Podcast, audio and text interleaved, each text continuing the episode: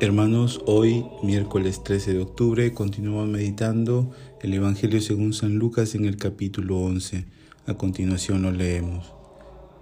En aquel tiempo dijo el Señor, Ay de ustedes fariseos, que pagan el diezmo de la hierba buena, de la ruda y de toda clase de hortalizas, mientras pasan por alto el derecho y el amor de Dios.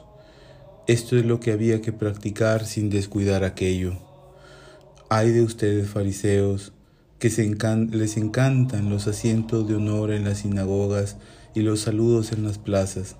Ay de ustedes que son como tumbas no señaladas que la gente pisa sin saberlo. Le replicó un maestro de la ley, Maestro, diciendo esto, nos ofendes también a nosotros.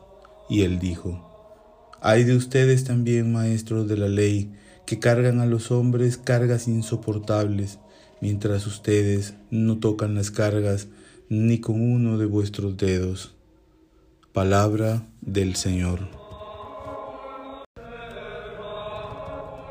Hermanos, hoy el texto del Evangelio encontramos a un Jesús que es muy duro criticando a los fariseos y maestros de la ley con estas actitudes de buscar hacer lo mínimo y no optar por el amor de Dios y también de buscar este, que le saluden los puestos de honor y en caso de los maestros de la ley una crítica muy dura a que cargan en otros aquello que ellos mismos no cumplen.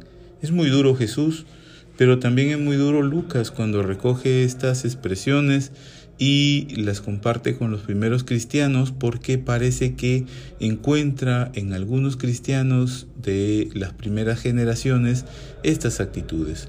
Creo que no debería asustarnos para nada porque somos seres humanos, pero también debería invitarnos a nosotros a la responsabilidad como cristianos, a conocer nuestra fe primeramente y a saber que, como decíamos ayer, debemos vivir entre la necedad humana y el don de la sabiduría, ¿no? el don de Dios de la sabiduría.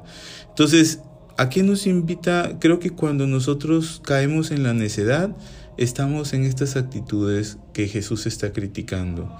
Pero cuando asumimos el don de la sabiduría y vivimos este don, creo que nos damos cuenta que ser cristianos es una exigencia máxima, porque Jesús mismo se ha exigido máximamente, se ha exigido máximamente amando, perdonando, reconciliándonos, se ha exigido máximamente cuando se ha dado a la totalidad en la cruz y ha obtenido de Dios la respuesta de la resurrección.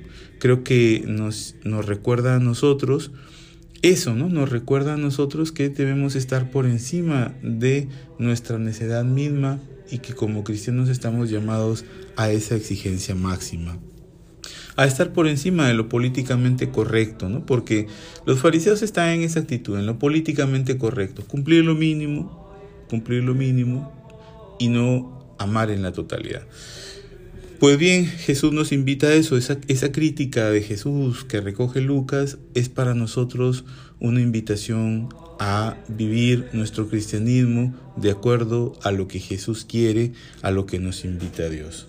Hoy estamos en la región de Piura de fiesta porque recordamos a esta devoción hermosa del Señor cautivo de Ayabaca una devoción que nos invita a nosotros a mirar a un Jesús que se ha entregado por nosotros, cuya mirada es una mirada que ausculta lo más íntimo del corazón, ¿no?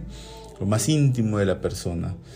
Eh, creo que la historia la conocemos un poco, pero para los que no, pues compartiremos a breves rasgos que esta imagen pues es según la historia, en el año 1751, el sacerdote García Guerrero en Ayabaca quiso darle a su pueblo una imagen para su devoción y lo hizo con, pues, este, con un tronco que le habían regalado de cedro, que dicen que este, había, este, había este, botado sangre, brotado sangre de él, ¿no? Entonces, pues llegaron a, a Ayabaca unos, unos este, señores vestidos de blanco que se ofrecieron para ello con la condición de que nadie los interrumpiera. ¿no? Iban a esculpir una imagen de Jesús sin que nadie los interrumpiera. Incluso la comida se la dejaban en la puerta y todo. Pasaron muchos días y la gente, se, los ayabaquinos, se impacientaron por no encontrar ninguna respuesta y entraron al lugar.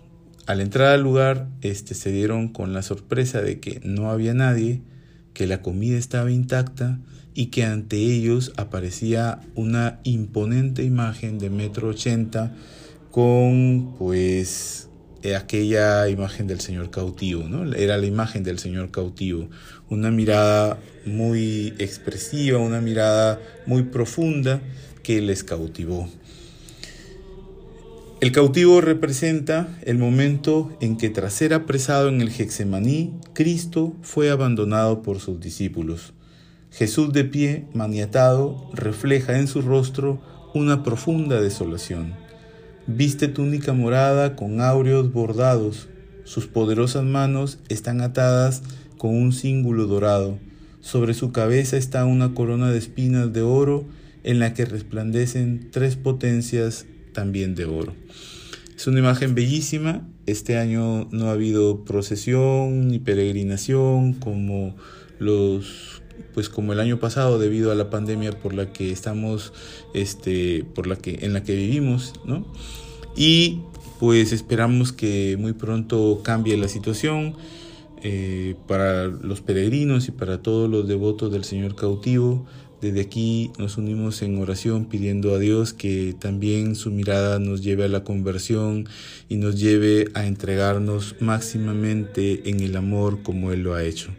Les bendigo desde aquí, Casa San Agustín, Creek Piura.